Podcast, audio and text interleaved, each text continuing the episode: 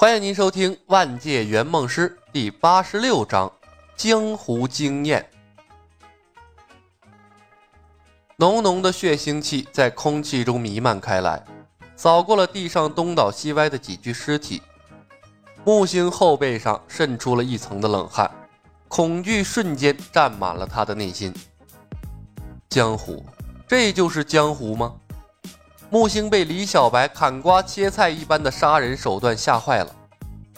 之前，李小白的天外飞仙捅人菊花更像是恶趣味，虽然残忍，但毕竟被捅的那两个人还活着，给木星的视觉冲击力并没有刚才那么大。用嘴炮杀人和亲眼目睹杀人的感觉是绝对不一样的。方才从那群黑衣人出现。到他们被李小白干掉，总共没有一分钟的时间吧？一分钟，八个人，没有一个活口。放现代社会，这李小白够枪毙十回的吧？但看李小白淡然的样子，显然不是第一次做这种事情了。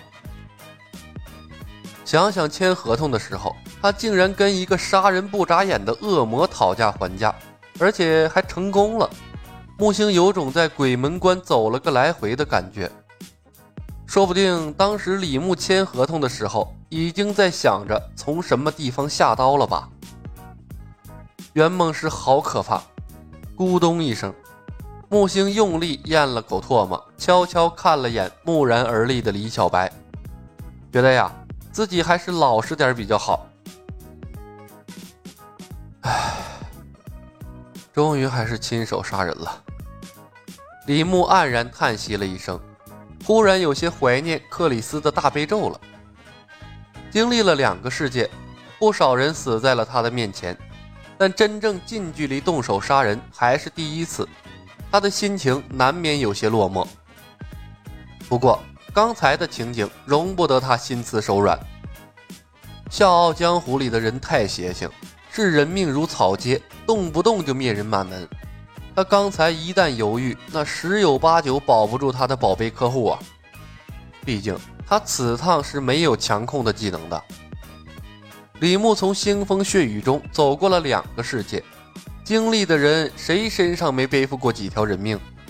他很快从杀人的阴影中摆脱了出来，回头招呼木星：“走吧。”木星呆呆地跟上了李牧的脚步，穿过了死人群。木星的精神状态恢复了少许，鼓足了勇气问道：“李小白，你你是怎么发现他们的？那群黑衣人？”直觉。李牧淡淡的回答：“一点圆梦币加在了精神上，他对事物的感知力和分析能力成倍的增加。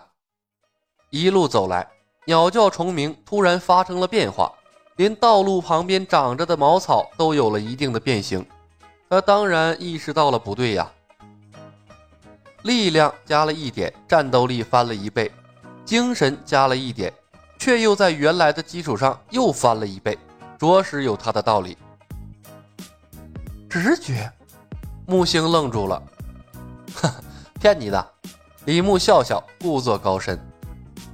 其实啊，是我算出来的。嵩山距离咱们的位置大概十多里，咱们在路上磨蹭了那么久，那乐后早就把海外仙山的事情汇报给左冷禅了。左冷禅又生性多疑，他怎么会相信一个平白无故冒出来的海外使者呀？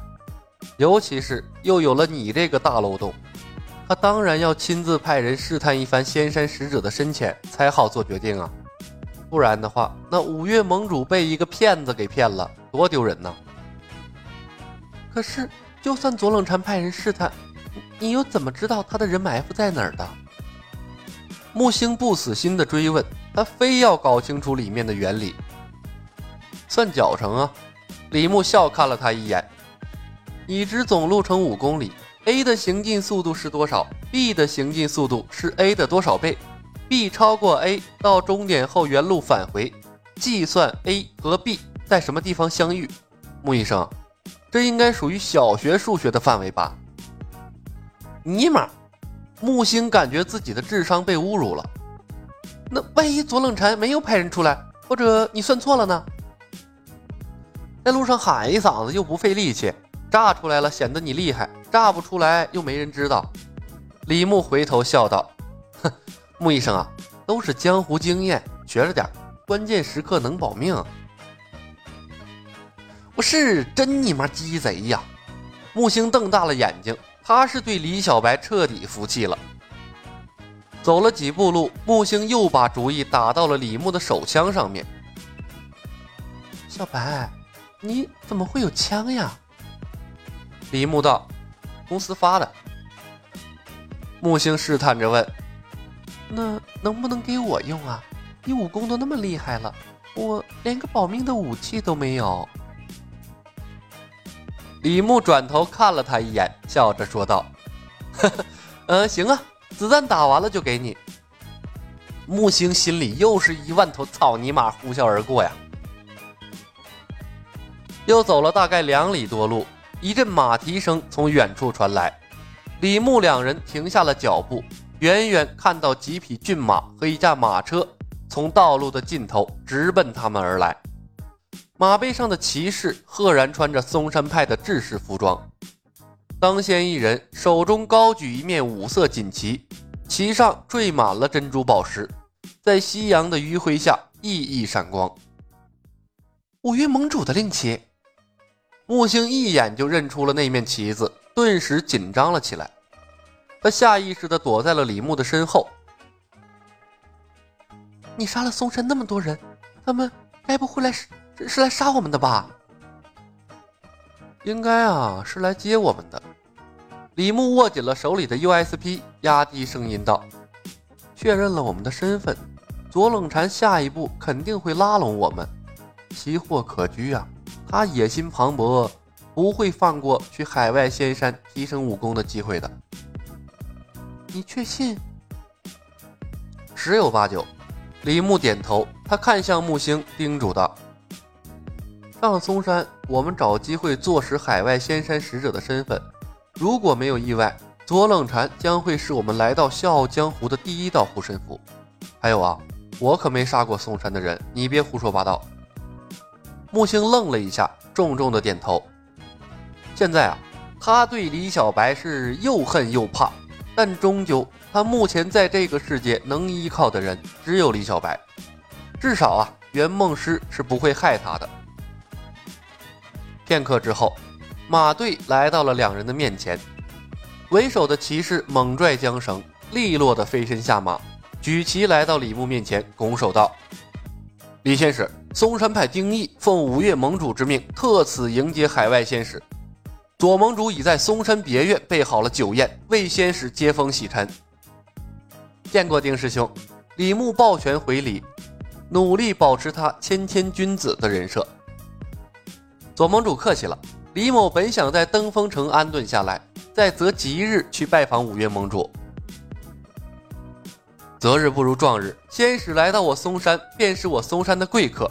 我等江湖人士何必在乎世间那些繁文缛节？丁义爽朗的一笑，让开了道路。仙使，请上车。乐师弟没有把仙使请到嵩山，已经被左师哥责罚了。我可不想再因为放走仙使而受师哥责罚呀！请仙使赏脸，不然的话，仙使走到哪里，丁某只好跟到哪里了。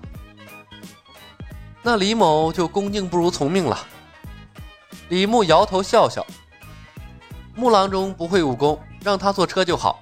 还劳烦丁师兄给我找匹马。”没有金盾的签约规则之力护体，李牧一点都不想钻进马车那样四处封闭的空间里面，太没有安全感了。本集已经播讲完毕，感谢您的收听。